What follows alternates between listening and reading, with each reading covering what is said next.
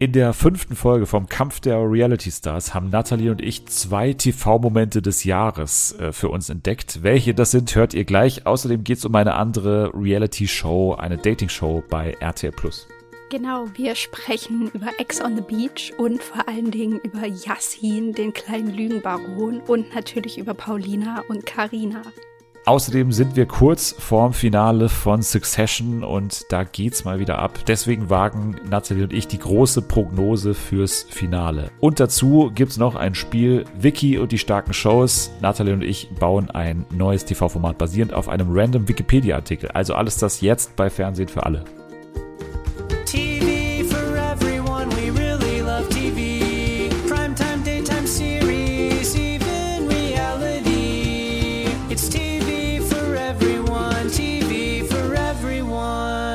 Es ist der Tag vor dem Tag. Es ist der Freitag vor dem ESC und natürlich Ausnahmestimmung bei Fernsehen für alle. Sollte man denken, sollte man denken. Dazu gleich mehr. Äh, wir müssen erstmal das äh, übliche Prozedere abhandeln, wie zum Beispiel die Begrüßung des Gastes. Die hat mir in dieser Woche aber der liebe Candle Roy abgenommen. Deswegen sage ich einfach nur, hier ist the Pod Goddess, everybody watch out for her, hier ist Natalie. wow. Das hast du dir aber gut gemerkt. Hab ich mir gut Extra für den gemerkt, ja. Podcast. Ja, wie geht's? Bist du gut drauf? Also du bist ja eigentlich im, im Cast mit mir zusammen, würde ich sagen, diejenige, die am wenigsten in ESC äh, ja. Ja. Verfallen ist schon seit Monaten. Ähm, Ja. Und jetzt sitzen wir hier in der ultimativen Vorbereitungsshow. Es ist irgendwie, es muss ein richtiger Downer sein für die Leute, die richtig Bock darauf haben, uns jetzt hier so zu hören und so, ja, ich weiß auch nicht, also so richtig informiert bin ich nicht. Sorry, Leute. Wir haben ja in der vergangenen Woche gefragt, wie ist es euch lieber? Weil ich bin in der kommenden Woche im Mutterland von The Mars Singer in Südkorea äh, für ein paar Tage, werde deswegen nicht am Freitag eine Folge machen können. Das heißt, heute in einer Woche gibt es keine Folge. Aber wir haben euch ja gefragt, wie wir es machen sollen, weil den ESC nicht zu behandeln ist zumindest für mich, und das ist ja schon eine, eine, eine, ja, fast christliche Geste von mir, dass wir jetzt quasi eine extra Folge machen, extra für den ESC. Und ich habe gedacht, jetzt kommen sie aus allen Richtungen, ne? Das Fernsehen für alle Star-Ensemble kommt jetzt auf mich zu und sagt, ich will in diese Folge, ich will unbedingt nur ein ESC-Special machen. Und tatsächlich stand jetzt noch keine einzige Person gefunden für diese, für diese Folge. Also, Grillenzirpen Ja. im Chat. also Anni ist weg, Selma ist weg, Jana ist in Japan, glaube ich. äh, Die andere Jana ist sonst irgendwo. Und äh, gerade läuft noch das Prozedere, Natalie und Jule eventuell in irgendeiner Weise dafür äh, zu verpflichten oder wie auch immer. Das wird vielleicht klappen. Äh, ihr hört es am Sonntag auf jeden Fall. Und dann machen wir ein kurzes Special zum ESC, unsere Instant Reaction am Morgen danach, würde ich jetzt das ganze Ding mal nennen. Aber ja, du bist äh, ja auch jetzt nicht mehr in ESC-Stimmung als in den vergangenen Jahren, nehme ich jetzt mal, höre ich jetzt da mal raus. Nö, also es ist relativ gleichbleibend, das Ganze. Also ich freue mich schon, aber ich mm, bin jetzt auch nicht so eine, ja, die sich da die ganzen Vorentscheider anguckt. Da bin ich, da lasse ich mich lieber überraschen. Wir nehmen ja am Mittwoch auf, das heißt, wir hätten schon die Option gehabt, das erste Halbfinale zu sehen. Hast du es Ja. denn gesehen? Nein. Ich habe es gesehen, ein bisschen. Ach echt? Äh, ja, ich habe die letzten zwei Auftritte gesehen, ich glaube Niederlande und noch irgendwas. Und dann natürlich Ja. das ganze Intermediary, dann bis zur Entscheidung. Meine Experience bisher war, Anni steht in der Küche, ich schaue das Ding. Das ist auch schon mal ein Witz, ne? Anni ist ja eigentlich diejenige, die der Fan sein sollte. Aber ich, ich schaue das, dann sage ich, äh, Holland, Katastrophe, absolute Katastrophe, finde ich. Anni hört das, schreibt währenddessen mit Selma. Selma hat parallel ihr geschrieben, Holland ist in meinen Top 3. Und das ist meine Ups. bisherige Experience. Ich bin anscheinend mal wieder komplett äh, auf mich alleine Aber gestellt. Niederlande, in- äh, die sind doch raus, oder? die sind raus, genau. Hm. Deswegen Oh. hat es mich auch nicht überrascht, aber Selma hat es anscheinend sehr überrascht, weil äh, das für sie natürlich Top-3-Material war. Ja. Da haben sich zwei Frauen auf der Bühne angeschrien. Das war für mich die, die Performance, aber ähm, das hat mir nicht so Passiert doch eigentlich nur bei Kampf der Reality Stars. Oh, das ist eine sehr gute Über Überleitung. Wenn ich nicht zwischendrin noch erwähnen müsste, dass Elton am Samstag die Punkte für Deutschland vorliest. Why? Weiß ich nicht, vielleicht ist er irgendwie als Elton John verkleidet und man bringt diesen uralten Gag jetzt nochmal auch international. Ich weiß es nicht. Ich, ich habe auch ein bisschen Angst vor Eltons Englisch, aber ist dann eine Sache für Ja, unser. ESC-Special am Sonntag. Barbara ist ja äh, dann live in Liverpool, weil die Show findet ja nicht an der Reeperbahn statt, sondern in Liverpool direkt, diese, diese Live-Show. Ne? Ja, ja. Okay. Mhm.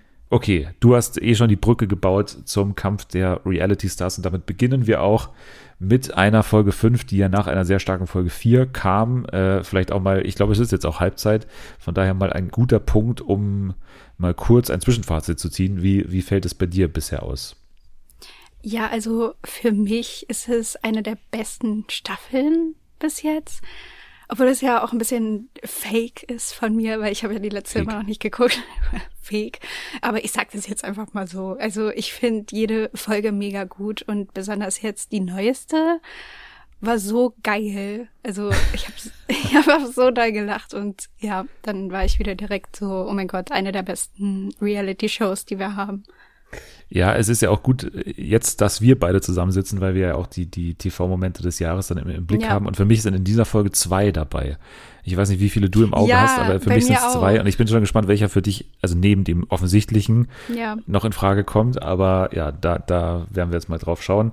Die Folge geht ja los mit der Auflösung vom Ende der letzten Woche, wo ja Manny und äh, Sarah dann äh, diese Entscheidung treffen mussten, wer kehrt zurück ins Camp oder in die Sala, wer bietet mehr von seiner Gage, um zu bleiben, war ja die, äh, die Aufgabe. Und, und, und Manny hat, genauso wie wir eigentlich das äh, schon vorher gesagt haben, recht locker angegangen und hat Ja. gesagt, ich biete höchstens einen Euro. Und ich frage mich, ob das eine Ansage war, dass Das er halt so, dass er, er so pokern musste, ne? Also Ja. und dass er auch immer wieder gesagt hat, nee, ich muss pokern hier und ich muss pokern und so pokert man jetzt Ja. hier.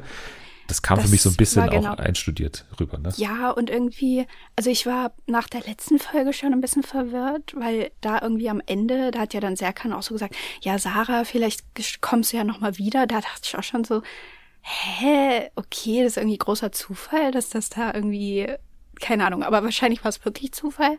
Und dann geht es aber weiter mit Manny, der auf einmal den krassesten Lichtblick seines Lebens hat, irgendwie da vor diesem Block zu sitzen und dann da ein Euro hinzuschreiben. Also es war irgendwie so, keine Ahnung, er hat ja gar nicht weiter drüber nachgedacht. Oder, Ja. also es war natürlich geil, aber irgendwie hätte ich ihm das nicht zugetraut. Also bei dem Serkan-Ding muss man ein bisschen sagen, dass in der letzten Staffel ja bei jedem, der rausgevotet wurde, also am Ende bei der äh, Stunde der Wahrheit, immer noch dieses Schild da war, zweite Chance oder sowas hing dann da. Also man hat immer bei jedem den Teaser bekommen, eventuell kommt diese Person noch mal zurück, was ja dann in einem Spiel dann ja so war, dass dann irgendwie Ja. die sich entscheiden dürften, wer dann jetzt zurückkehren darf. Äh, deswegen ist es, glaube ich, so ein Ding, was allgemein im Camp immer bekannt ist, dass man immer zurückkehren kann in diesem Format. Sarah hat auf jeden Fall 8000 Euro geboten, damit sie zurückkehrt. Ich kann es halt auch gar nicht so einschätzen. Also eine normale Gage würde ich jetzt mal so bei 15.000 bis 20.000 sehen, wie wir es Ja. aus dem Dschungelcamp äh, ja kennen. Vielleicht hier ein bisschen geringer, weil ja auch dann deutlich unbekanntere Leute auch noch am Start sind. Sarah, denke ich mal, wird dann doch noch mal mehr bekommen. Die wird schon 20, 25, irgendwie so um den Dreh, denke ich jetzt mal, bekommen. Und dann, ähm, ja, bist du mit 8000 natürlich trotzdem bei einem ganz guten äh, Anteil daran. Also im Idealfall, und das ist ja ihre Rechnung, empfiehlt sie sich ja durch diese mehr Sendeminuten, die sie jetzt hat, für irgendwas anderes noch. Aber für sie, weiß ich nicht, ob diese Rechnung halt aufgeht, weil ich meine, sie kennt man halt und sie wird man vermutlich auch noch mal irgendwo in ein Format äh, einladen. Auch Ja, wenn sie jetzt ich nicht nochmal zurückgekehrt wär- wäre. Ich fand es halt auch so witzig, wie dramatisch sie das aufgebaut hat wieder. Es ging ja ewig lang, dass die da in diesem Redaktionsbüro saßen. Und Manni halt immer so, ja, du musst halt was geben, wenn du bleiben willst. Und sie immer so, Manni. Mann, jetzt lass mich halt mal ausreden. Lass mich halt mal ausreden. Das kann sein, dass es erstmal mein letzter Job ist und dann muss ich von dem Geld eine Weile leben. Ich dachte mir so, in welcher Villa lebst du denn? Dass es irgendwie für dich so schwierig ist, mit diesem Geld irgendwie um, über die Runden zu kommen. Das Naja, aber was heißt über die Runden kommen? Also wenn es jetzt wirklich die Rechnung ist bis zum nächsten Format, was ja dann schon, weiß ich nicht, anderthalb Jahre jetzt mal, wenn man es kurz rechnet sogar, dauern könnte, dann Ja, sind aber ich halt, habe nicht das Gefühl, dass ich Sarah Knappig nur alle anderthalb Jahre sehe, oder?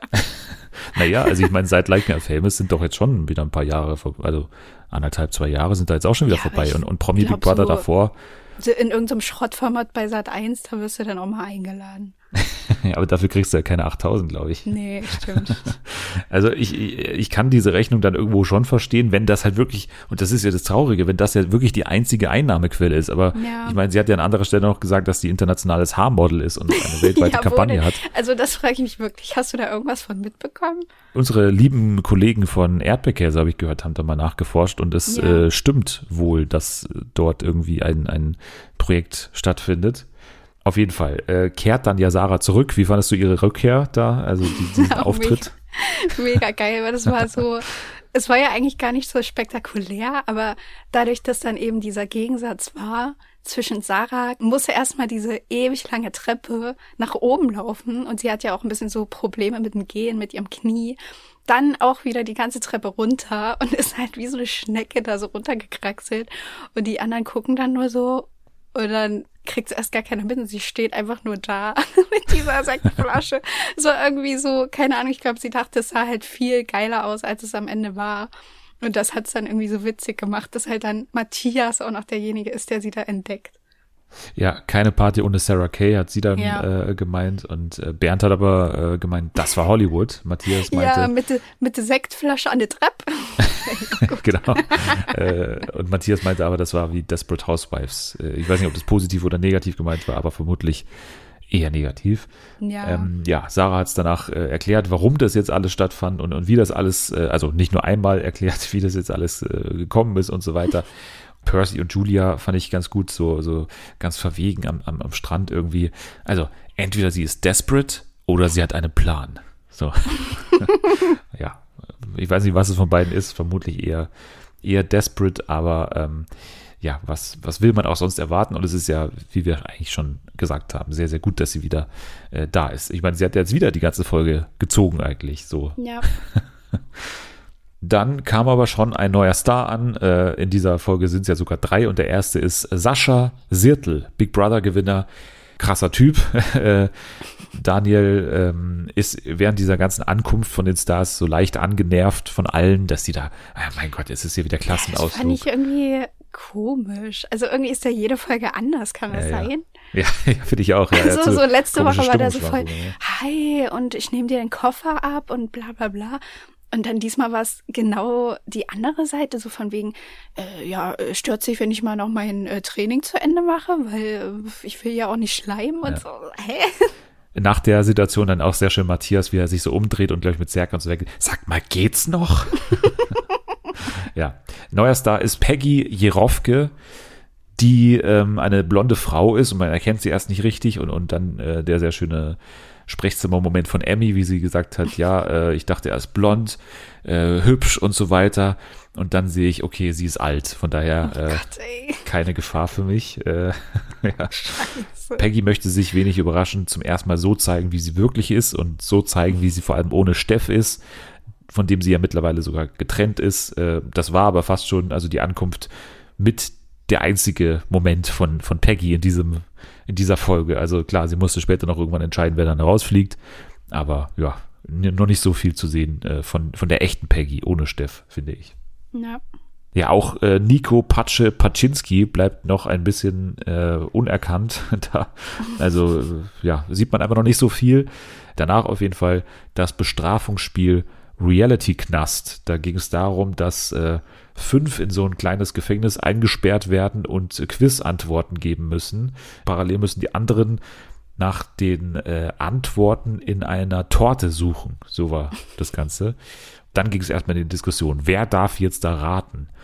Und äh, das fand ich sehr schön, weil, weil Sarah ja meinte mit dem Argument, also dass sie natürlich da in, in diese Box muss und unbedingt raten muss mit dem Argument, also ich lese ja eigentlich nur Zeitung und äh, ich lese alles. Das ja, äh, ist natürlich ein gutes Argument.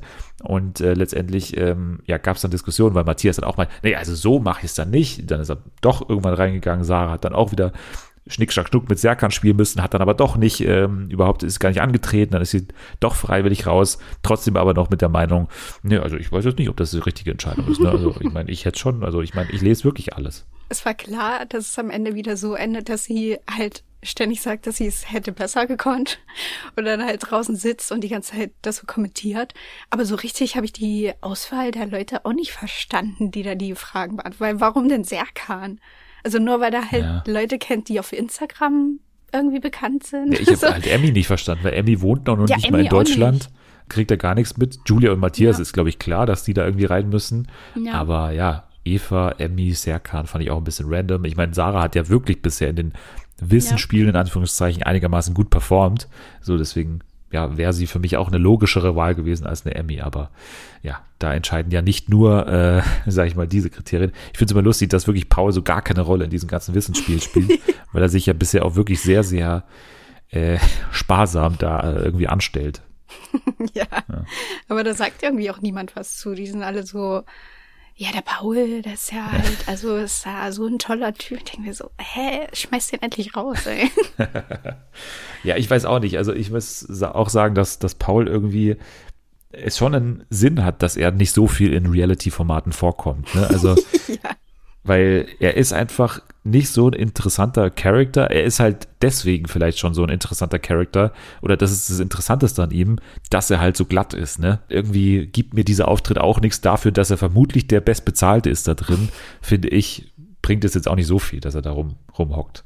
Ja, zum Spiel auf jeden Fall. Ich meine, es gab äh, ja das Outing, dass Sarah äh, bei Jizzes, nee, Jizzes Nee, ist Fan von ja. ihr. Ja, Jesus war auf ihrem Geburtstag. Genau, sowas. Ja, da hätte ich gerne Kameras laufen Ja. lassen, aber Ist der da aufgetreten oder wie kriegt er eine Einladung im, hat er da eine Geburtstagseinladung im Briefkasten?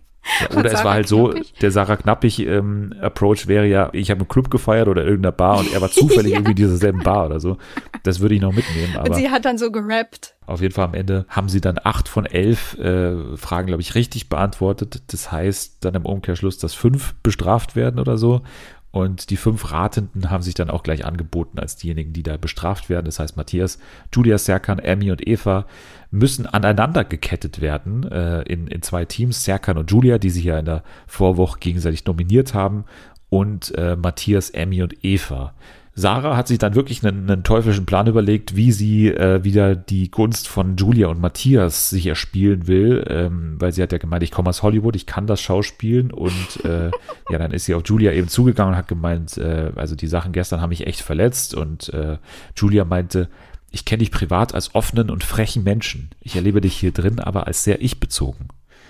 Und äh, das war dann die Aussprache. Am Ende gab es eine Umarmung. Sarah meinte aber dann auch, ich, ich weiß, dass sie das nicht ernst meint, aber ich musste das jetzt so machen. Starblitzwand der Wahrheit, von wem hat man genug gehört? Wer ist auserzählt? Also hier auch wieder greift man dieses Wort von äh, unserem lieben Freund äh, und immer wenn ich so viele Adjektive anwende, dann fällt mir gerade der Name nicht ein. Ähm, Ähm, Äh, ich Jan- sagen K1, ich weiß nicht warum. nee, Jan Like. ja, nein, genau. Jan Like, natürlich. Jan Like hatte das Wort auserzählt, geprägt und mittlerweile ist es ein fester Begriff in diesem Format. Auch hier in diesem äh, Star-Ranking. Sehr random, finde ich, wie das die Promis gemacht haben, aber Ja. auch wie das Publikum äh, entschieden hat. Also wer ist auserzählt? Und da war irgendwie Bernd fürs Publikum auf dem vorletzten Platz, den man irgendwie seit zehn Jahren nicht mehr gesehen hat. So, Ja. hä? Ja, aber Und- irgendwie, die haben das auch, während die das so ausgewertet haben, haben die auch die ganze Zeit immer von der falschen Seite geguckt. Die haben dann immer gesagt, ja, aber von wem, also Ja. äh, von wem wollen denn die Leute noch mehr sehen? Und das war ja nicht die Frage. Die Frage war quasi, von wem hat man schon so viel gesehen, dass man denkt, man kennt halt schon alles so. Ja, ich, ich glaube auch, dass die Frage nicht perfekt gestellt war. Ich glaube auch, dass äh, sie im Schnitt gemerkt haben, scheiße, wir müssen das jetzt zehnmal erklären, sonst checkt ja wirklich überhaupt niemand mehr. Ja. Weil die Frage ja wirklich um die Ecke gestellt war und auch dann letztendlich, im, im, wenn man es in positiv und negativ ordnet, dann ist es ja wirklich umgekehrt wie sonst, ne? Also dann ist quasi auf den letzten Plätzen sind die, die jetzt die meiste Haue abbekommen sozusagen vom Publikum und auf den ersten Plätzen sind die, die am wenigsten auserzählt sind, also eigentlich positiv. Am Ende war Julia die große Verliererin, ne? die ist am meisten auserzählt. Julia tut aber auf unbeeindruckt und ich finde, dass ihr die Off-Stimme so ein bisschen so eingeredet hat, ehrlich gesagt, diese Deutung, dass Julia davon jetzt so angepisst ist. Ich habe es gar nicht so, also an den Bildern habe ich jetzt nicht so ablesen können, ehrlich gesagt. Also ich, solche Bilder, wie man einfach so neutral irgendwo ins Leere schaut, die findest du halt Ja. von jedem. Die haben wahrscheinlich so ein bisschen vorgebeugt, weil sie sich diesen Ausraster, den sie Ja, später noch hatte, genau. überhaupt nicht erklären konnten. Nee, und auch bei den anderen Spielen, da war ja das ja eigentlich auch relativ egal so. Und deswegen, ich habe das eigentlich auch nicht so aufgefasst, aber es hat halt dann super mit dem, was später kam, zusammengepasst. Ich glaube, wir können dazu auch gleich kommen. weil das Zwischending hier mit Paul und Eva auf dem Dream Date, das können wir uns, glaube ich, wirklich sparen. Also, Ja, ey, puh, was war das denn? Fürchterlich, weil Paul sich verweigert und, und Eva so 110 Prozent gibt und dann ist es so eine ganz schwierige und schmierige Angelegenheit, wie Ja. sich dann immer Eva so, so einschleimt und so und, und, und Paul dann immer eine Ausrede finden muss, warum jetzt er sich nicht noch weiter reinreiten kann in das Ganze. Und dann geht's natürlich jetzt in, in den Moment, den wir, glaube ich, auch vorher meinten, ähm, ja, der schon sehr, sehr kurios war. Also, ne, ausgehend von diesem Spiel, also von der Wand der Wahrheit, gab es eine Strafe für Julia, weil sie eben diejenige ist, die am meisten auserzählt ist.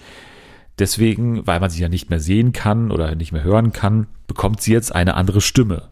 Und diese andere Stimme war eine Stimme, ich weiß nicht, ob sie offizielle, wahrscheinlich nicht der, nicht der offizielle äh, Synchronsprecher, aber sie ist äh, schon stark an Darth Vader angelehnt. Ne? Also Ja. eine dunkle Männerstimme, die dann und dann immer auch im Hintergrund so so eingeblendet. Das ist halt geil. Ne? Also ich meine, wir hatten in den letzten Jahren immer wieder dieses, ähm, wo hier Malkiel Ruven Dietrichs, unser äh, großer Wahrsager, dann überklebt wurde mit einem Bild von Kati Hummels und so. Also diese geilen Meta-Bestrafungen, die sind ja eh super geil und super kreativ und hier einfach, einfach Hammer. Und, und ja, sie konnten ja auch nicht ahnen, dass es dann auch noch so eine große äh, Bewandtnis haben wird für den Ja. Rest der Folge, weil Julia dann einfach so viel Redeanteil hat und so Ja. viel geilen Redeanteil hat, denn dann kommt's zum Ausraster. Und jetzt ist die Frage, Nathalie, wie erklärst du dir diesen Ausraster? Weil klar, das Format hat versucht, es zu erklären, Ja. aber was war hier mit Julia Siegel los? Laut ihrer Aussage lag es ja dann darum, dass ihr das irgendwie in dem Moment alles zu viel war, weil sie sich so viel zurückhalten muss und eigentlich viel mehr zu manchen Dingen sagen würde, aber das kann man da ja dann nicht machen und das stört sie und dann hat sie sich nicht von ihrem Freund Matthias gesehen gefühlt. Also er hat nicht gespürt, dass sie, dass sie ähm, einfach gerade in keiner guten Verfassung ist. So, Ja. das war ihre Aussage. Ich ver- verstehe halt auch nicht richtig, woher das sonst kommen soll. Ich glaube, sie war einfach, einfach in einer unfassbar schlechten Mut so. Und die anderen eben genau auf dem anderen Spektrum. Also die waren ja mega in Partylaune. Und das ist halt dann immer scheiße. So, das kennt man ja vielleicht auch selber, wenn man irgendwo ist. ja. Denkt so, Alter, nee, bitte haltet alle euer Maul. Ich will einfach nur nach Hause, ich will schlafen, ich will meine Ruhe. Und sie hatte das da aber nicht dadurch, dass sie auch noch festgekettet waren. So, also ich konnte schon dann ein bisschen nachvollziehen, aber es war halt mit dieser Stimme und diesen Soundeffekten von Star Wars war es einfach das Lustigste auf dem Planeten. Ich habe so da gelacht. Ich dachte echt, so mein Gehirn bekommt keine Luft, wenn ich jetzt nicht aufhöre. Also sie hat ja auch aus Matthias so eine komische Reaktion rausgekitzelt, wo er sich, glaube ich, wirklich ernsthaft Sorgen gemacht hat um, um Julia. Die haben weil- sich weil sie alle stand da- Sorgen gemacht. Ja, ja, das war ja wirklich ne, an diesem an, an, an der Treppe da. Äh, sie wollen da gerade hochgehen und dann auf einmal Julia dann in dieser Darth Vader Stimme. Das war so scheiße gerade von euch. und dann, und dann äh, Matthias so. Von was redest du da bitte?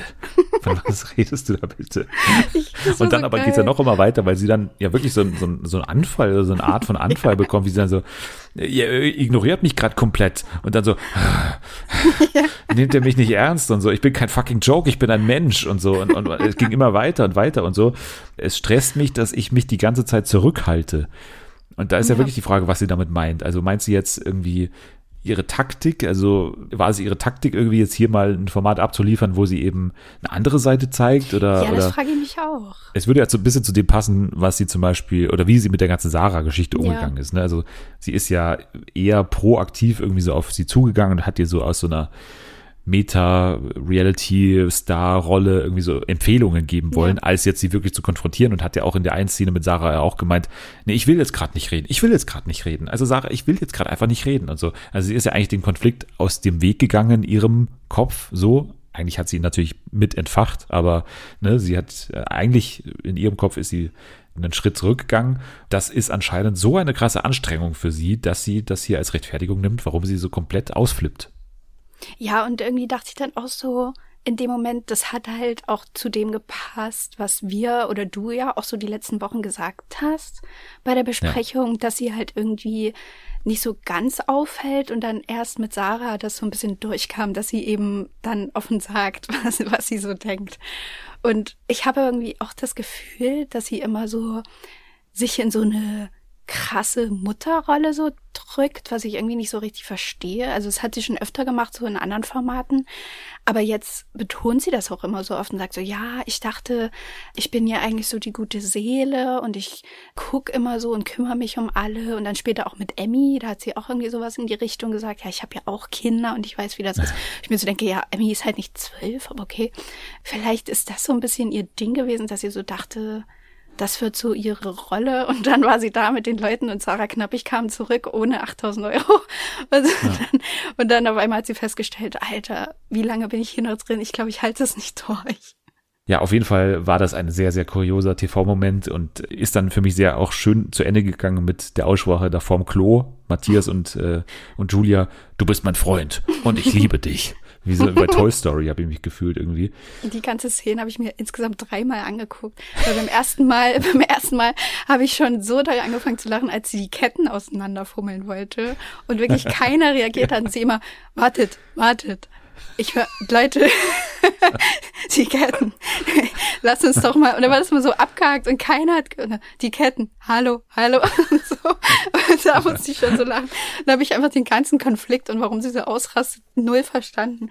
Und dann beim zweiten Mal habe ich erst mal mitbekommen, wie verwirrt alle anderen waren. So Emmy, die war ja plötzlich komplett geschockt und so richtig so, keine Ahnung, wie wenn man irgendwie Besorgt so, auch. Ja. ja, so, die war, die hat geguckt, wie wenn man irgendwie seinen Vater zum ersten Mal weinen sieht, was ja irgendwie nie vorkommt. Und auf einmal ist das so eine ganz andere Seite und sie so, Julia, beruhig dich erst mal. Aber die hatte so richtig Angst. Es war so gut einfach. Ich bin kein Joke, ich bin ein Mensch. Mein Highlight Aber sei mal ein. Freund. Sei mal ein Freund. Julia, von was sprichst du da gerade? ja, auf jeden Fall ähm, ging es dann in das Spiel, äh, in das Safety-Spiel, wetten, wer nicht. Und es ging quasi darum, also ein sehr schönes Spiel, finde ich, äh, dass man gerne in irgendwie Verlängerung schicken kann, weil es natürlich Ja. auch, es ist ein bisschen ähnlich wie, wie das Spiel, was in der vergangenen Staffel so die große Konfra ausgelöst hat mit den Zwillingen und, und Jan Like weil man quasi ja auch noch anderen Leuten was Schlechtes antun muss. Äh, Ja. Damals war es eben, dass man noch diesen Sand da in deren Behältnisse da schütten muss. Äh, und, und hier war es ja auch so, dass man dann Leute eben auch rauswählen muss, was ja bei, bei Emmy dann für den großen Eklat, mit den großen Eklat der Folge gesorgt hat, aber ja auch, auch andere schöne Konstellationen hervorgebracht hat. Emmy musste zum Beispiel Basketball ohne die Hände zu benutzen äh, versenken quasi. Ähm, was sie dann auch hingekriegt hat, äh, war, war nicht schlecht. Also man musste quasi immer den Star auswählen, der es am wenigsten äh, wahrscheinlich schafft, eine gewisse Aufgabe zu erfüllen. Matthias musste diverse Prüfungen machen, musste einen ekligen Cocktail trinken zum Beispiel und äh, hat danach eben, das war dann der Auslöser für den ganzen Emmy-Streit, ja, Emmy ausgewählt, weil sie ja, de, also die Logik war ja so, diejenigen, die quasi den Star nominieren, da jetzt was zu machen, die sind dann auch quasi die Auswahl, wenn man es denn schafft, diese Prüfung, aus der man auswählen kann, eben wen man jetzt von denen rausschmeißt aus diesem Spiel. Also die, die Person ist dann auch gleichzeitig nicht gesaved. Deswegen Emmy, die äh, hätte natürlich gerne diesen Safety-Schutz äh, äh, gehabt und äh, hat ihn dann aber nicht bekommen, weil Matthias und Emmy war ja die erste, die eingetreten ist und ihn quasi verschont hat in ihrer Ja. Meinung. Aber Matthias hat sie dann eben rausgeschmissen und das war äh, für sie Hochverrat. Ja. Da ist sie mega ausgerastet. Es war so lustig, dieser Schnitt, wie so, sie dann immer so meinte, ja, also wie man mir so das Messer in den Rücken rammen kann und ich habe ihn extra geschützt, weil wir uns so gut verstehen. Und dann Schnitt Matthias, also tut mir leid, aber ich kenne dieses Mädchen erst seit einem Tag. Ja, und auch wie, wie Matthias irgendwie so, so ganz äh, bei den anderen dann da so steht und eben Emmy, die schon bei den Ausgeschiedenen so ein paar Meter weiter weg und dann irgendwie er, er sagt so, ja, was hätte ich denn machen sollen? Und dann Emmy so aus der Ferne so, ja, du hättest mich nicht rauswählen sollen. Und so, so mir richtig laut geworden. Also, äh, ja, mir hat nur noch das Wort Fotzengelaber gefehlt in der Szene, aber äh, das war ja gar nicht sie damals, ne? Davon Nee. nicht, aber war die, war dieselbe Staffel. Und für mich, jetzt kommt nämlich mein zweiter TV-Moment, die Challenge für Matthias. Matthias darf nicht lachen. Aushalten, nicht lachen, Matthias. Kasperl-Theater für ihn. Das ist dein Moment. Ja, weil ich das so absurd fand und ich bin wirklich, da bin ich in die Luft geflogen, weil die Sekunde, die ich meine, ist, wie man, äh, also zuerst gehen dann, also äh, ganz kurz, also Du bist Bernd, ganz aufgeregt. ja, ich bin wirklich ganz aufgeregt. Also äh, äh, Bernd, Julia, Daniel und wer noch? Äh, äh, Sarah, Sarah, genau. Sarah. Äh, haben die Challenge, Matthias zum Lachen zu bringen. So, und dann hat man irgendwie gesehen, Bernd und, und Sarah kommen so irgendwie raus. Äh, Sarah führt irgendwas, äh, weiß nicht, sagt, ich bin Paula, bla bla bla und macht da irgendeinen Reim. Aber mein Moment ist, wo man zum ersten Mal im Hintergrund Daniel vor allem und, und äh, Julia sieht. Ja. Weil die, ich weiß nicht, was das für eine Rolle war. Also ich weiß nicht, was daran, also was da überhaupt der Gedanke war. Aber die beiden haben irgendwie so eine Art Maske im Gesicht gehabt. Und, und dann irgendwie haben sie so, so getan, als seien sie Zombies oder sowas. Hab ich, also so habe ich das gedeutet. Ich hab's gar so, nicht verstanden. Sind sie so rausgegangen. So, äh, äh. und dann dachte man sich jetzt so, was ist denn überhaupt der Plan? Also was ist jetzt, also was genau soll jetzt überhaupt lustig sein? Und ich fand es halt mega lustig, weil genau dieses, dass es so überhaupt gar keinen Plan gab, weil, weil Sarah kam so raus und hat irgendwas aufgeführt, irgendwie ein Gedicht aufgesagt und, und Bernd stand dann auch so neben ihr rum und hat so rumgetanzt und hinten eben Julia und Daniel hatten so gar keine Aufgabe und haben einfach nur die Aufgabe gehabt, so möglichst verstören und hat dann, glaube ich, auch irgendeiner gesagt, irgendwie so, genau, äh, äh, Serkan, glaube ich, hat es gesagt, irgendwie, das ist einer der Top Ten äh, verstörendsten Bilder Deutschlands. Und, und, und so fand ich es auch. Also es war einfach nur, also, da, was war das? So. Das war so schlecht. Die haben sich halt wirklich, also es war wirklich, keine Ahnung, wie so kindermäßig, wenn so Kinder so, lach doch mal hier. ja. Hätte nur noch gefehlt, Ja. dass einer so sich so eine, sich so eine Schweinenase macht. Ja. Ja, und, So und auch die anderen sitzen da so nebendran und, und haben noch nicht mal den Anschein davon, dass sie lachen müssen. Auch Matthias, der die. Challenge hat, sagt auch irgendwie dann im O-Ton, ich kam mir so vor, als sei ich in der Wohnung geknebelt worden. Weißt du, was er- naja, auf jeden Fall am Finale dann äh, Daniel versus Julia, äh, Tischtennisball in Becher versenken. Daniel gewinnt, weil er diese Technik natürlich als Mann wesentlich besser beherrscht, haben natürlich auch alle Ja. eingeordnet. Mit seinem blauen Gesicht. Emmy war dann im Prinzip angezählt, weil sie hat natürlich äh, den Neuankömmlingen irgendwie den Mittelfinger gezeigt, beide sogar, auch für Matthias unterste Schublade, unterste Schublade. Ja, genau. Auch so geil, weil er das auch noch gegenüber von Eva, glaube ich, irgendwie meinte. Jo. Mir fallen allein fünf Sprüche ein aus Promis unter Palmen über Eva, wo er Schlimmeres gesagt hat. Aber die äh, drei Neuankömmlinge, Peggy, Sascha und Patsche, äh, diskutieren auch über sie. Wir sind ja ja nicht im ASI-TV, das müssen wir jetzt stoppen hier. Also Das ganz fand ich klar, auch sie muss so raus. geil. Wie diese drei, vor allem die sind ja auch so, also ich weiß gar nicht, wie alt Sascha ist, aber so generell sind die ja schon ein bisschen älter so. Und dann, wie die da so drüber geredet haben, ja, so das dem Elternabend, Mittel- ja. Ja, so mit dem Mittelfinger, das geht gar nicht. Ich dachte mir so, alter Leute, darum geht's doch. Ihr könnt die doch jetzt nicht rauswerfen. Ex-Frau von Steff Jerkel übrigens, der, glaube ich, bei Kampf der Reality Stars in der ersten Staffel damals so einen großen Sexismus-Skandal hatte. Aber na klar, Stimmt. ist hier nicht, ist hier nicht ASI-TV, ist hier Nee, nicht nee, ASI-TV. Nee, nee, auf keinen Fall. Ähm, ja, dann Stunde der Wahrheit, wer fliegt jetzt raus? Es war relativ spannend oder es, es sollte spannend sein bei den äh, Neuankömmlingen. Sie haben sich ja dann doch nämlich nicht entschieden dafür, dass sie äh, Emmy rauswählen, sondern überraschenderweise wählen sie Julia raus. Ist aber nichts Persönliches, äh, sagt auch Peggy. Dann aber Julia, nee, natürlich nehme ich es persönlich. Auf jeden Fall. Julia ist leider raus. Sie hat aber zum Glück, ich meine, wenn sie vor zwei Folgen rausgeflogen wäre, dann hätte ich gesagt, okay, sehr verschenkt, aber sie hat uns diesen sehr schönen Ja. TV-Moment bereitet. Deswegen, ja, war das dann doch in Ordnung, finde ich jetzt. Und äh, der andere, der rausgevotet wurde von den ganzen anderen, ist äh, Percival, der, ähm, ja, glaube ich, auch jetzt nicht so überrascht oder überhaupt enttäuscht davon war. Er hatte auch am Ende gemeint, ähm, I won when they called me, also wenn Ja. äh, quasi er von der Sendung angerufen wurde, ob er teilnehmen will. I don't care about winning things like this, I'm a singer. Und äh, ist dann abgedampft. Also hat sich hier die Kohle mitgenommen äh, und letztendlich ist er nicht angepisst, dass er jetzt hier sich verabschieden musste.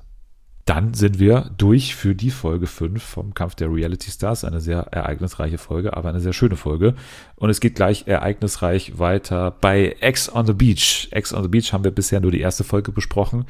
Da ist ja noch nichts passiert so richtig. Äh, seitdem aber doch eine Menge. Denn Ende von Folge 1 ist ja Yassin in der großen Tanzzeremonie da angekommen am Strand. Ja. Und seitdem brennt eigentlich richtig dieses Format. Ne? Also ich fand es bisher schon ziemlich geil, muss ich sagen. Ja, ich auch. Unerwarteterweise. Also ich hatte ja eigentlich gar keinen Bock auf Ex on the Beach, weil ich das irgendwie, oh, das geht auch so lang und das ist irgendwie so anstrengend. Und da gibt's immer so einen Punkt, wo ich dann immer irgendwann aussteige, weil ich dann so denke, nee, es reicht ja, ich kann nicht mehr. Es sind so viele Leute und so viele Stories, die aber gar nicht so interessant sind. Und dann habe ich aber so die zweite Folge geguckt und auf einmal ging es da so voll ab mit so einem Dreiecksding und dann kam auch noch Fotzen Dominik und dann dachte ich so, okay, ich, I'm hooked, I'm hooked. Ich bin voll drin. Ja, weil äh, Pauline hat richtig angemerkt, äh, sie wird natürlich komplett gefickt hier in den ersten Ja. äh, äh, Folgen. Und äh, das äh, ist tatsächlich ganz cool, weil, weil bei Pauline einfach so viel natürlich in der Öffentlichkeit eh schon ausgetragen wurde. Also ne, sie war mit Beep bei Temptation Island VIP, äh, hat dort ihn betrogen. Er hat natürlich auch sie äh, hinter der Mauer betrogen, aber sie hat dann ihn mit äh, eben, dem eben genannten Fotzen Dominik äh, betrogen. Danach ist sie aber mit Yassin zusammengekommen, war das große Dream Couple, ist dann aber auch wieder öffentlichkeitswirksam mit ihm auseinandergegangen. Das heißt, es gibt schon mit Hendrik mitgezählt drei Ex-Freunde, die tendenziell mal in Frage kommen. Natürlich Hendrik eben jetzt nicht mehr, aber die beiden äh, schon mal auf jeden Fall. Es gibt ja dann sogar noch Jermaine, ne, der dann ja auch noch irgendwann kommt, mit dem sie auch mal was hatte. Oh Gott. Paulina finde ich auch so witzig, inszeniert sich ja auch in diesen ersten, vor allem in der ersten Folge, mittlerweile schon so als Reality Queen, was ich ja eh schon übertrieben fand. Aber Ja. diese Folgen zwei und drei passen halt so überhaupt nicht, weil sie so unsouverän ist und so mit sich alles machen lässt und, und da auch total drauf anspringt auf diese ganzen äh, Reize, die ihr da reingeschickt werden, so. Ja, ich frage mich halt auch, was sie erwartet hat. Also, Ja, wenn ich da auch. hingehe zu Ex on the Beach und ich weiß, ich habe irgendwie vier Ex-Freunde, von denen drei auf jeden Fall kommen könnten, so. Weiß ich nicht, also bin ich da nicht irgendwie ein bisschen dann einfach drauf vorbereitet, auch mental, oder dachte sie, Ja. sie könnte das irgendwie besser handeln, weil die war ja wirklich extrem gestresst. klar ist ja, dass Yassin schon irgendwie so die Überhand hat über das Ganze, weil, weil Ja. er hat anscheinend irgendwie Leverage über sie, weil damals er, Kampf der Reality Stars, ne, Thailand, sie ist mit ihm mitgeflogen, ist aber dann parallel durch Thailand gereist mit einer Freundin oder so und drei Fitnessmodels aus England. So, und das ist, glaube ich, eine Sache schon mal, die Yassin irgendwie ihr nicht abnimmt, dass da eben nichts passiert ist damals in dieser Zeit, während seiner Teilnahme bei Kampf der Reality Stars. Und dass sie doch nochmal mit Dominik geschrieben hat, oder war das nicht irgendwie so? Aber das habe ich auch nicht richtig verstanden, warum das so ein großes Streitthema ist, weil er sagt ja dann immer so, ja, du hast mich so oft angelogen. Und die Lüge war dann, dass er sie gefragt hat, ja, also ob da Gefühle waren und sie hat dann gesagt, nee. Und Dominik hat ihm dann Screenshots geschickt, wie sie halt quasi geschrieben so. hat, ich liebe dich, bla bla bla. Und dann dachte ich mir aber so, aber wenn Aber derselbe Kosename, war, derselbe Kosename, stopp, stopp, ja, stopp. genau. Sie hat genauso mit ihm geschrieben, wie mit ihm, wo ich mir so denke, naja, aber, ja, also ja, natürlich. Hä? Warum sollte man so krass anders mit jemandem scheiß? Habe ich auch nicht verstanden. Ich nenne sogar mein Haustier so. stimmt. Aber das war ja dann, bevor die zusammen waren. Also habe ich irgendwie nicht so richtig verstanden, warum das so eine einschneidende Lüge für ihn war. Das ist halt das Geile, dass halt auch Dominik in dieser ganzen Geschichte halt so ein großer Player ist und deswegen mussten die ihn wahrscheinlich auch so schnell reinziehen, weil natürlich auch dann von ihm halt noch aufgeklärt oder noch angeheizt werden konnte durch die Info. Wir hatten bei Temptation Island Sex, was ja für Yasin erstmal gar keine Bewandtnis hat, weil die waren damals überhaupt nicht zusammen und Ja. keine Ahnung. Es spielt ja nur eine Rolle, wenn sie gegenüber von ihm irgendwie behauptet hat, sie hätten keinen Sex gehabt, was sie aber gar nicht weiß. So, aber dann, dann wäre es ja eine Lüge gewesen. Aber ansonsten weiß ich gar nicht, warum das jetzt irgendwie so ein großes Ding gewesen sein soll. Also es war halt einfach nur ihr unangenehm, weil es bisher noch nicht bekannt war. Und, Ja. und er fühlt sich halt in irgendeiner Position, jetzt alles quasi über Pauline auszupacken. Das andere ist ja, dass plötzlich ja noch eine andere Frau da ist und, und, und zwar Karina, von der Ja. wir ja schon davor gewusst haben, dass die Yassin super toll findet, hat sie ja davor schon gesagt. Der Boah, ist der ist wunderschön. Der ist wunderschön. So geil. Passen ja auch ganz gut zusammen, finde ich jetzt mal. Beide sind irgendwie ja doch humorvoll und, und beide sind, äh, weiß nicht, ich finde beide sympathisch und vor allem halt gut für solche Shows. Und dann ging es eben so weit, dass dann eben klar war, okay, die beiden nähern sich immer mehr an, nähern sich immer mehr an, äh, lachen auch ganz blöd, was dann äh, Pauline auch ein, das eine oder andere Mal aufgegriffen hat. Aber äh, dann war eben klar, irgendwann, äh, wir müssen jetzt schlafen gehen und äh, dann hat sich erstmal Karina neben Yassin gelegt und dann äh, äh, ja war Karina äh, aber doch auf einmal dann der Meinung, nee, doch nicht. Und Yassin hat es als Korb irgendwie interpretiert, was ich jetzt eben auch in diesem Moment gar nicht so schlimm irgendwie empfunden habe oder keine Ahnung, es ist halt de facto ein Korb, aber äh, ja, war jetzt überhaupt keine Absage, dass es nie was wird, sondern einfach nur für diese Nacht und Ja. dann äh, also ich habe wirklich gedacht, das ist jetzt nicht dein Ernst, ne? Also Ja, ich auch. das, also, Ich saß da mit offenem Mund, weil ich das nicht glauben konnte. Nee, weil, weil davor ja auch so viele Streitgespräche stattfinden zwischen äh, Paulina und Yassin, wie dann irgendwie immer klar ist und, und wirklich so klar, wie äh, man es nur sagen kann. Sagt er zu Paulina, das wird nichts mit uns. In keiner Welt wird das mit uns noch irgendwas werden, Paulina. Und, Ja. und, und sie sitzt äh, Tränen über, überströmt neben ihm oder gegenüber von ihm und sagt, du warst der eine für mich und äh, mit dir und ich, ja, es ist kein Tag vergangen, an dem ich dich nicht äh, zurück wollte und so weiter. Trotzdem, er bleibt hart und sagt, nee, das wird in tausend Jahren nichts mehr mit uns. Vier Stunden später Well, haben die beiden einfach mal Sex in der Nacht. ja. Und es ist, wirklich, das ist ja dann auch immer so geil erzählt bei Ex on the Beach, ganz kurz noch, weil, weil das ist ja dann immer im Rückblick erzählt. Und, und dadurch Ja. wird der Moment auch noch viel besser. Und die Revelation für uns, deswegen war das auch für uns so überraschend, überraschender, als wenn wir es wirklich im Entstehen kennenlernen. Es war wie wenn wir jetzt selber damit aufgewacht wären. Und dann kommt Yasin zu uns und erzählt uns, ja, äh, gestern äh, ist da übrigens was passiert im, im Bett. So, und Oh äh, ja, es war schon, es war schon hammerhart.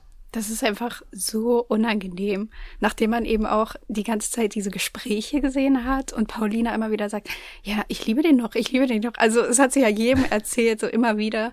Und dann hat sie aber selber auch gesagt, dass es eben immer dieses Hin und Her gibt und er ihr dann immer wieder Hoffnung macht und dann sagt er so, nee, nee, nee, nee, das, wir dürfen das nicht mehr machen, so, das wird nix. Und genau das ist wieder eingetreten, aber ein Tag, nachdem er da angekommen ist, fand ich so krass irgendwie. Also wenn die da jetzt schon eine Woche wieder zusammen gewohnt hätten, aber doch nicht noch an demselben Abend.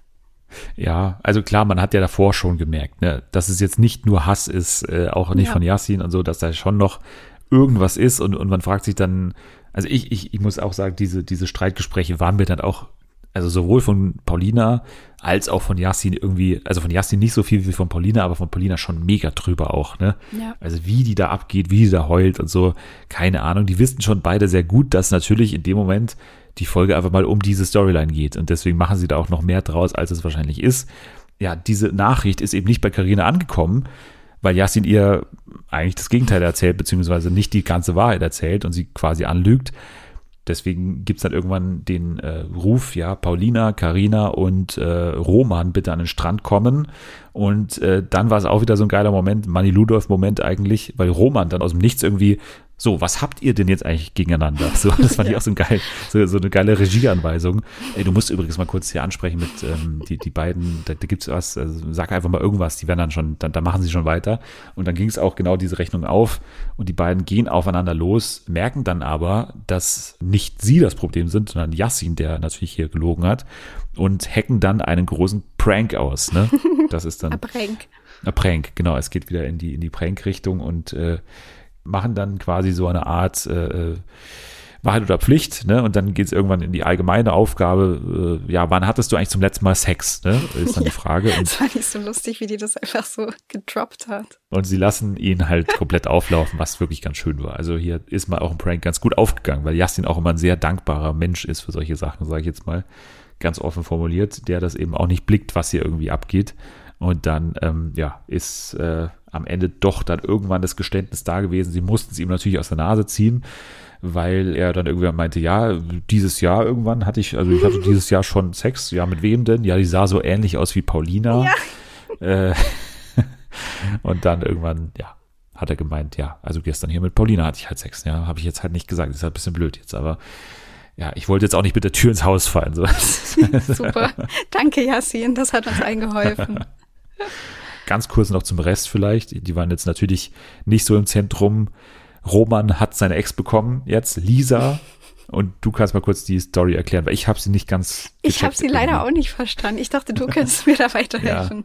Weil irgendwie, die saßen ja an dem Abend davor alle zusammen und er hat dann so erzählt, warum die sich getrennt haben. Und dann war das irgendwie, er war besoffen und wollte dann Bestätigung und hat sich dann auf Tinder angemeldet und dann muss man ja immer diesen ähm, äh, SMS-Code, diesen ja, diesen Bestätigungscode. SMS-Bestätigungscode muss man dann eingeben. Und die Nachricht hat er dann nicht gelöscht. Aber ich habe dann irgendwie nicht verstanden, hat er das mit seinem Handy gemacht oder mit ihrem Handy? Ja, Weil ich glaube, der Witz war, genau, ich glaube, der Witz war, dass äh, er es mit der Telefonnummer von ihr gemacht hat, oder? Also irgendwie, dass halt die Nachricht, so. dass er sich bei Tinder angemeldet hat, auf ihrem Handy ankam, glaube ich, oder? Also ich, Hä, ich habe es auch ja nicht so ganz dumm. verstanden. Aber ich glaube, das war doch das Witzige daran. Aber ich lege dafür meine Hand auch nicht ins Feuer. Wenn es jemanden gibt, der es komplett verstanden hat, dann äh, gerne mal in die Spotify-Kommentare oder bei Insta direkt oder mir direkt irgendwo schreiben. Ich habe es wirklich nicht ganz gecheckt, aber ich glaube, das war das Ding. Ja. Auf jeden Fall, als sie dann ja ankam am Strand, Lisa hat sie auch noch gemeint, ja, er hat dann auch noch Nacktbilder bei Tinder an Frauen verschickt und so weiter. Ey. Und ähm, Er ist ein Fuckboy. Ist er, ist er Fuckboy, ja. Und sie ist ja Wiener Fotzen, also sie ist keine Wiener Fotzen, aber sie kommt aus Wien oder aus Österreich zumindest, glaube ich, ne? Oder? Vom, ja, vom ja Dialekt, also mittlerweile, da kommen immer mehr irgendwie aus Ja. Österreich. Ich weiß nicht, was da los ist. Dann Dominik auch noch. Das war's. Äh, Johnny hat nicht viel gemacht, außer, glaube ich, einmal Alkopops gebracht oder sowas. Äh, ja. dass es so ein Ding ist, ne? Dieses Revival der Alkopops hier bei Ex Aber sind, sind das, sind die, heißen die wirklich so oder sagen die das immer nur so? Ich weiß es nicht. Ich habe Alkopops ehrlich gesagt weder konsumiert noch äh, jemals gesehen, glaube ich, außerhalb von RTL Punkt 12 Berichten. Ja, also keine Ahnung, die wurden halt irgendwann verboten, weil irgendwie alle Jugendlichen halb dran gestorben sind. Also Ja, super, dass die jetzt wieder da sind. Ah, okay. Naja, Ex on the Beach, wie gesagt, haben wir abgehakt. Damit äh, gehen aber gleich weiter im Reality-Fernsehen von jemandem, den wir zuletzt äh, mit einem großen Skandal in Verbindung äh, gebracht haben, und zwar Rainer Laux. Ne? Rainer Laux war derjenige, der mit seiner Produktionsfirma und Animal Shine zusammen für RTL 2 die Wendler-Doku, die dann ja nichts geworden ist, aber die die hergestellt hätten. Und jetzt hat er eine Doku an Sky verkauft und, und Sky-Dokus ne, waren jetzt in der Vergangenheit durch äh, zum Beispiel die Ochsenknechts, Reality-Doku-Show, ganz gut so und deswegen ist Sky das Gute und Rainer Laux und Co. das Schlechte gerade an dieser Meldung und es geht hier um einen, den wir natürlich bestens kennen und einen, den auch Rainer Laux bestens kennt und zwar um Jeremy Fragrance. Er bekommt eine Doku-Serie bei Sky produziert von ihm. Er hat ja schon mal eine Doku über ihn gemacht, ne? damals 48 Stunden nach seinem Auszug, diese zusammengeklöppelte Ja. Sache, die dann irgendwie in der Primetime in Sat 1 lief. Ja, kommt Ende des Jahres und soll unter anderem davon handeln, wie Jeremy Fragrance jetzt die USA erobert. Okay. Ja, also ich werde sowieso gucken, deswegen. ja, meine Freude wäre größer, wenn jetzt die Leute von dieser Ochsenknechts dahinter stecken würden. ja. Aber äh, Also ja. die Ochsenknechts.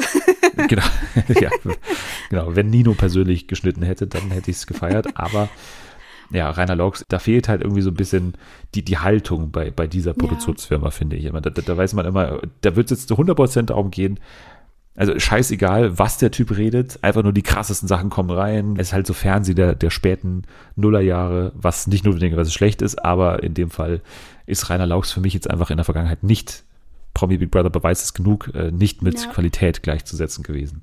nee, da hast du recht. Wir sollten außerdem, weil wir komplett unbeteiligt sind an dieser Staffel, über Wer stiehlt mir die Show reden.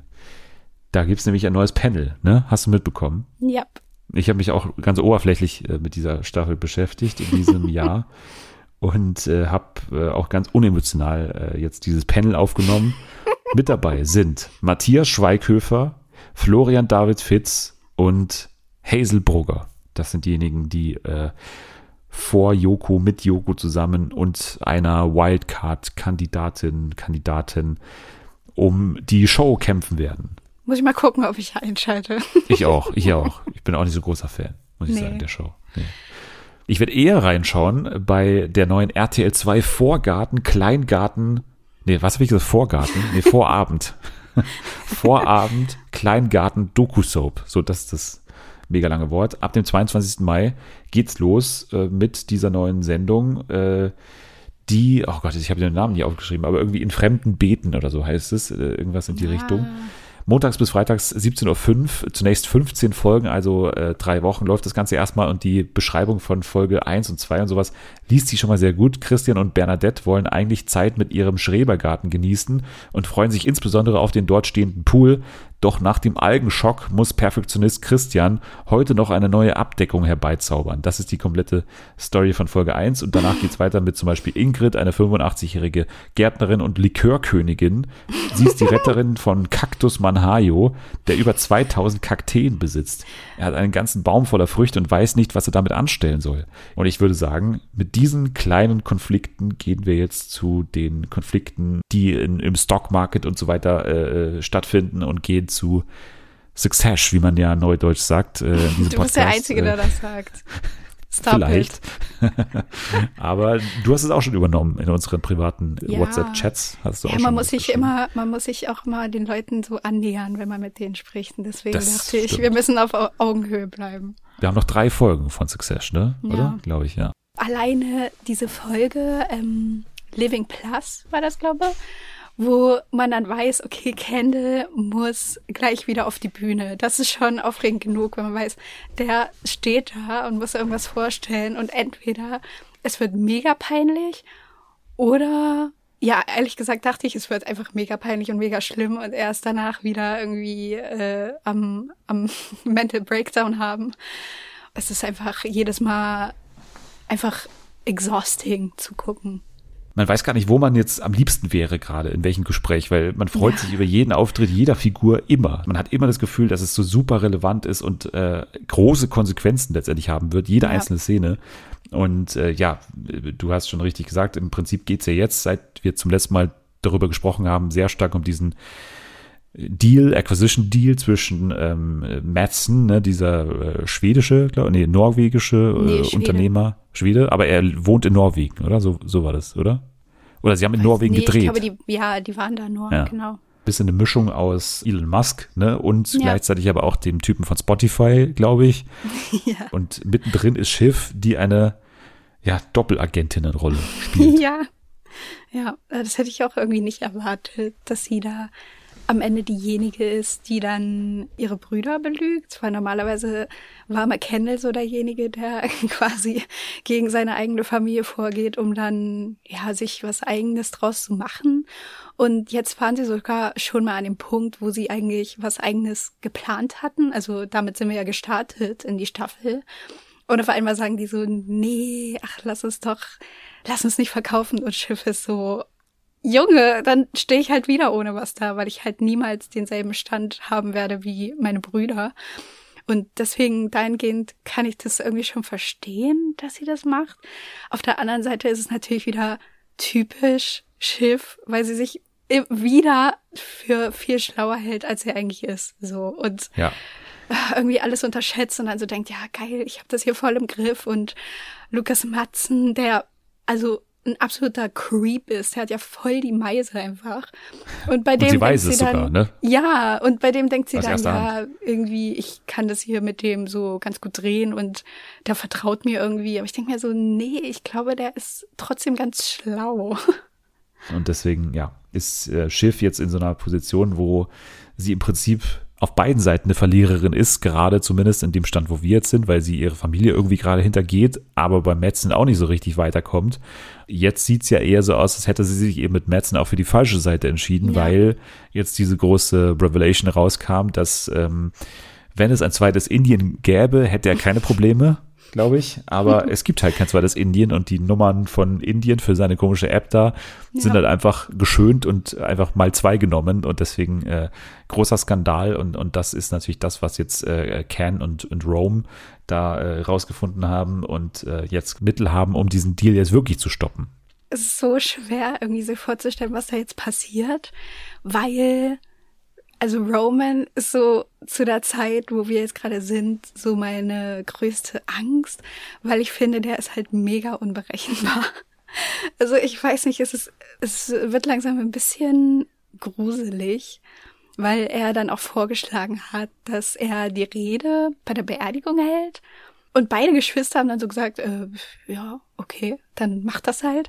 Wo ich mir auch schon wieder denke, ist es, keine Ahnung, weil sie selber keinen Bock drauf haben oder ist es auch schon wieder so ein Hintergedanke von beiden, dass sie so denken, ja, das wird bestimmt auch nicht so gut und er wird sich da ein bisschen blamieren und das wär, wäre dann zum Beispiel für Kendall ja mega gut, weil er dann irgendwie in den Grund hat zu sagen, nee, ich mache das jetzt einfach alleine weiter, weil du bist irgendwie so eine Liability für mich, weißt du? Also Roman geht's nicht gut.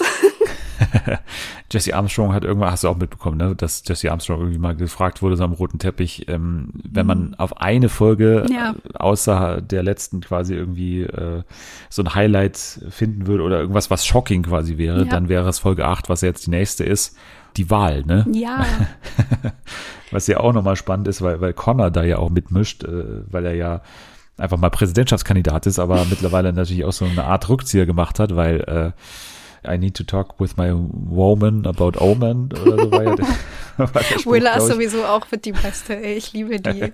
Es ist so krass, wie die so, keine Ahnung, so diesen Stand mittlerweile hat, dass sie dann auch immer so sagt, ja, die dürfen sich nicht über dich lustig machen und so und nee, das machen wir nicht. Und er sagt dann aber so, ja, ich vertraue der Person, die an mich glaubt. Und das ist halt Willa. Ist jetzt äh, spannend, wie, wie das ausgeht bei ihm. Also Der Trailer, hast du den gesehen? Also der Teaser? ja, ja, ja, ich habe ihn gesehen. Der war merkwürdig. Der war ein Ja. bisschen wie Folge drei, wo man so das Gefühl hat, uh, die zeigen uns viele Bilder und alles ist schnell geschnitten. Aber so richtig erfahren hat man halt überhaupt nicht, worum es da geht. Und dann dachte ich so, oh nein, es passiert bestimmt was krasseres. Schiff und Tom, da müssen wir, glaube ich, auf jeden Fall nochmal kurz drüber reden, weil das natürlich eine unfassbare Szene war. Also gerade auch in Verbindung mit dem Cold Open, ne, wo er ihr dieses Skorpion schenkt. Ja. Das ist ja so eine typische Szene zwischen den beiden, weil beide so eigentlich immer so ein Schauspiel aufführen Mhm. und zum ersten Mal jetzt in vier Staffeln so richtig die Wahrheit oder weil, Ja. man weiß auch nicht, ob es Ja. die Wahrheit ist, sondern Die sind halt, also die sind alle mega gut darin, immer so schnell zu wechseln zwischen so Comedy und dann aber halt so super ernst. Und da war, war das ja auch so.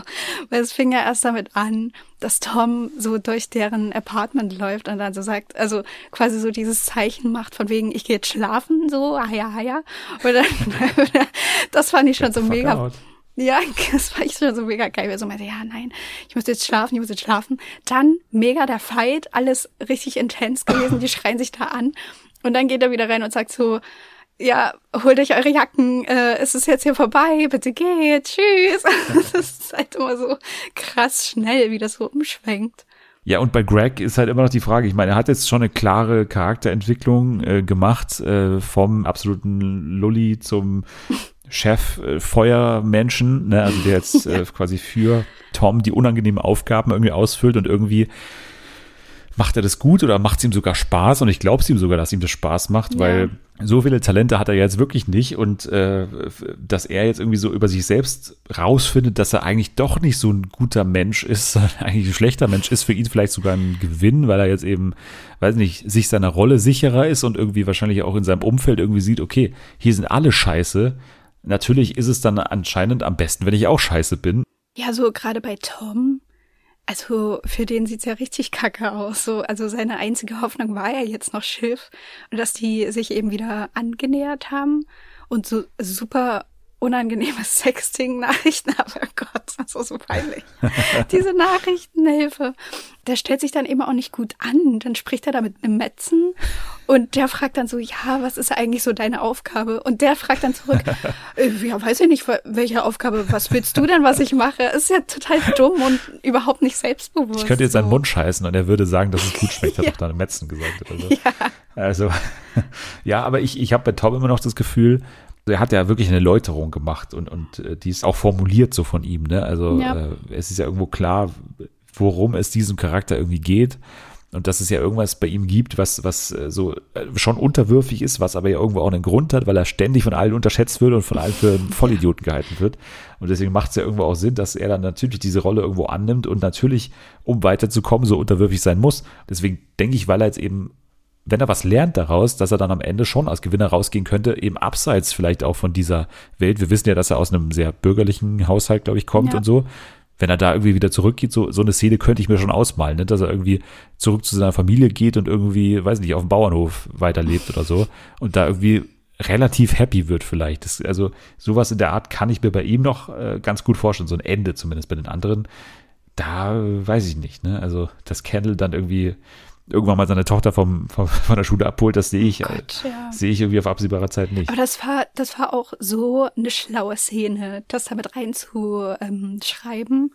Eine Szene, dass Kendall sich immer mehr Richtung Logan entwickelt, ne? Ja, also das ist genau. ja, wird ja so eine Art Kopie von ihm. Ich könnte mir auch halt ein Ende vorstellen, wo Kendall seine komplette Familie halt ruiniert und quasi am Ende die Aussage ist, ja, diese Unternehmen sind nun mal scheiße und um da oben zu stehen, musst du so scheiße Ja. sein und diese Welt ist einfach komplett verrottet und so weiter und deswegen ist Kendall jetzt der neue Logan und so und es wiederholt sich quasi immer. Das glaube ich ehrlich gesagt auch. Also ich hoffe es nicht, weil, ja, ich weiß nicht. Ich glaube, es wäre nicht die gesündeste Lösung für ihn. Aber also bis jetzt hält er sich ja da so ganz gut, kommt irgendwie mit am besten auch so mit dem Tod klar. Big Shoes. Big, big, big shoes, big shoes, big shoes. Ja, also gut. Succession, äh, ich bin gespannt, wie ich und wo ich die nächste Folge sehen kann, weil Montag fliege ich am Nachmittag. Ich weiß nicht, ob ich in der Früh noch dazu komme, diese Folge zu schauen und dann eventuell irgendwie in Südkorea diese Folge irgendwie schauen muss. Äh, dann funktioniert aber Sky nicht und Oh ich sehe mich schon irgendwo in Südkorea diese Folge auftreiben. Bald dann mehr zu Succession. Auf jeden Fall nach dem Finale sehen wir uns und hören wir uns wieder. So. Jetzt gehen wir noch in ein Spiel und zwar in eins, das immer dann zum Vorschein kommt, wenn ich nicht so furchtbar viel Zeit habe für die Vorbereitung, weil es nämlich keine benötigt, weil wir improvisieren müssen und zwar Wiki und die starken Shows. Äh, Das beinhaltet, dass ich jetzt gleich auf eine zufällige Wikipedia-Seite gehe und wir dann aus diesem Wikipedia-Eintrag eine TV-Show machen müssen. Wir haben das schon oft gemacht und immer wieder haben wir es geschafft, was Neues zu kreieren. Deswegen kriegen wir das auch dieses Mal hin, oder? Das dürfte Yes. klappen. Sehr gut. Dann drücke ich gleich jetzt auf zufällig. okay, scheiße. Dann schicke ich es dir zu und Hä? Was? Nein. Was ist das denn? also, wo sind wir hier, Nathalie? Wir befinden uns in der französischen Sprache und zwar beim Tempus Futur Simple. Ja, ich bin mir auch unsicher, ob man das quasi jetzt Future Simple oder Future Simple, Simple Keine Ahnung. Es ist auf jeden Fall eine Zeitform, die ich nie beherrscht habe, als ich Französisch gelernt habe. Ich hatte noch nicht mal Französisch. Also ich hatte Italienisch in der Schule und habe gar nichts mit der französischen Sprache am Hut. Deswegen wird das jetzt schon mal sehr spannend. Oh Naja, Gott, oh Gott, mir wird gerade ganz schlecht, wenn ich das durchlese. Da kommen ganz schlimme Erinnerungen hoch. Ja, also wir haben hier sowas wie je parlais, parlais, je parlerai, tu parlais und so, also so eine klassische Konjugation, das weiß ich noch, das ist eine Ja. Konjugation. Relativ wenig davor, was an Erklärung da ist. Im Französischen wird das Futur Simple vor allem in der Schrift- und gehobenen Sprache verwendet. Das ist doch schon mal eine Info. Also generell Sprache, ne, kann man ja auch sich jetzt mal nehmen. So Sprache in, in TV-Shows. Es gibt ja durchaus diese ganzen Schultests und so weiter, ne? Jörg Pilawa, der große Ja. Klassentreff und so weiter. Weiß ich nicht, ob man in diese Richtung gehen konnte. Früher gab es auch viel mehr, habe ich das Gefühl, dass es immer diese Diktatshows und sowas oder Diktatspiele auch gab. Ne? ja, gab's das nicht auch ähm, mit Mockridge, irgend sowas? Ja, ja, ja, klar. Ja, ja. Ja. Luke, die Schule und ich oder sowas, Ja, ne? ja, Ja, oh, das- ja. Das geht natürlich immer, ne? dass man einfach so die, die großen Sprachtest macht und da irgendwie ja, so verschieden, also ne, Comedians oder Promis aus verschiedenen Ländern auch antreten lässt, dass dann irgendwie Mareike Amado für Holland antritt und irgendwie hier dieser eine Typ von äh, Verstehen Sie Spaß, Alphonse, heißt der doch, oder? Ja. Kennst du Mit diesem äh, Wind-Mikrofon. Ja, genau. ja, der für Frankreich und so weiter. Das wäre natürlich jetzt irgendwie easy, ne? Dass man irgendwie sowas für die ARD macht. Ein interessantes Sozialexperiment, vor dem ich jetzt auch stehe in der nächsten Woche, ja. dass man in eine Umgebung geht, wo keiner diese Sprache spricht, ne? Und, und Ja. quasi Menschen, die wirklich nur diese Sprache beherrschen, aufeinander loslässt. Also wirklich, gerade Franzosen sind ja dafür bekannt oder Französinnen, die äh, relativ schlecht Englisch sprechen und auch irgendwie kein Interesse daran haben. Ist ja so ein Klischee, ne? Aber wenn man jetzt wirklich nur so Leute findet, die nur die einzelne Heimat, also die wirklich kein Wort Englisch verstehen und sprechen und die wirklich in ein Format zusammenschickt, ne, klassisch Reality-Show-mäßig, das große Verständnisexperiment machen lässt, irgendwie, wie werden die jetzt miteinander kommunizieren, so, und dann verschiedene Spiele miteinander machen müssen, ne, das stelle ich mir noch vielleicht ganz schön vor. Ja, das wäre ganz gut. Aber auf der anderen Seite, so eine ganze Sendung über, ist das spannend für Leute, für die Zuschauer? Ja, es kommt darauf an, wer da dabei ist und, und, und äh, für welchen Sender das Ganze stattfindet. Aber ich glaube, ähm, so als, als wöchentliche, ich sehe es eher so als äh, Sendeplatz irgendwie so nach DSD, also so da, wo jetzt gerade äh, Take Me Out und sowas läuft. Irgendwie am Wochenende, spät abends, da sehe ich das irgendwie sowas in der Art. Okay. So, Positiv gestimmt für unsere Sendung. nein, aber jedes Format läuft zu seiner Zeit. Und ich finde sowas, wenn man irgendwie schon, weiß ich nicht, eine Tüte Chips intus hat und irgendwie zu faul ist, jetzt noch äh, ins Bad zu gehen und Zähne zu putzen, genau, dann ist das gerade so eine Sendung, finde ich. Man könnte natürlich auch direkt irgendwie so eine Reisesendung machen, oder? Ja, also Lost in Translation quasi, so Ja. nach dem Motto, also quasi Leute in ein Land schicken, also Detlef muss reisen quasi. ja. ja, aber der redet ja auch immer Englisch. Und das wäre dann nicht erlaubt. Dann müsste es so eine Art Spielshow in einer fremden Stadt sein, ne? Also dass man dann wirklich ja. äh, irgendeine Aufgabe be- bewältigen muss in einer fremden Stadt, auf einer fremden Sprache. Also jetzt ich, bestes Beispiel, fahre nach Südkorea, spreche kein Wort Südkoreanisch oder Koreanisch und muss mich da alleine zurechtfinden. Darf natürlich auch kein Handy zur Hilfe nehmen und so weiter und muss dann aber was tun. Ich muss irgendjemand finden, ich muss irgendein Rätsel äh, lösen oder was, was muss ich da tun? Du musst, du musst so eine Schnitzeljagd erledigen. Du darfst halt auch immer nur so eine Karte benutzen und Okay. kein Handy. Und ich darf auch äh, Leute, doch Leute darf ich fragen, das ist ja das Lustige Ja. eigentlich. Ja, aber dann findet man doch auch Leute, die Englisch sprechen, ne? Normalerweise. Ja, dann musst du auf einer anderen Sprache denen sagen, dass sie nicht Englisch sprechen dürfen. ja. ja, oder ich bekomme so ein Schild um den Hals oder so, don't talk English to me oder sowas. Oder so. Ja, genau. Or I lose. Wo kommt Alfons vor? Der wartet am Ziel auf dich. Nee, oder es treten zwei Leute gegeneinander an. Ja, besser. Ja, ja, auch besser. Ja, und wer als erstes ankommt, der gewinnt irgendwas. Dann machen wir das so und wir nennen das äh, Übersetzen 6. Oh nein. Aber, aber ist es nicht genau das Ding? Es hat Schule und es hat Sprache und es hat äh, Übersetzen drin. Ja, aber so Sätzen sechs zum Beispiel, das gab's doch auch schon. Ja, Übersetzen 6. Ja, das habe ich verstanden. Hast du verstanden, den ja, Gag? wow. so, Translate to the party. ganz schlimm. Gibt's nicht irgendeine lustige... Jetzt komm, das ist doch voll gut. Dann könnte man sagen, am Ende ist die Party. Translate to the party. Ja, okay. Okay. Ich gebe mich glaub, so- geschlagen. Eh, Aber so stelle ich mir jede Konferenz bei Sat 1 vor, dass man irgendwann sagt, okay, dann machen wir es halt ja, so. sowas bei volles Haus bestimmt. So Ja. gesagt, nee, Leute, das ist richtig kacke, aber ich kann nicht mehr. Okay, dann machen wir eine drei Stunden Live-Sendung. Okay, alles klar. Okay, Matthias darf seine Kohldiät vorstellen. Translate to the Party wird umgesetzt in Sat 1, sage ich jetzt mal einfach. Äh, Die sind über jede Idee dankbar. Alphonse wird das Ganze übernehmen.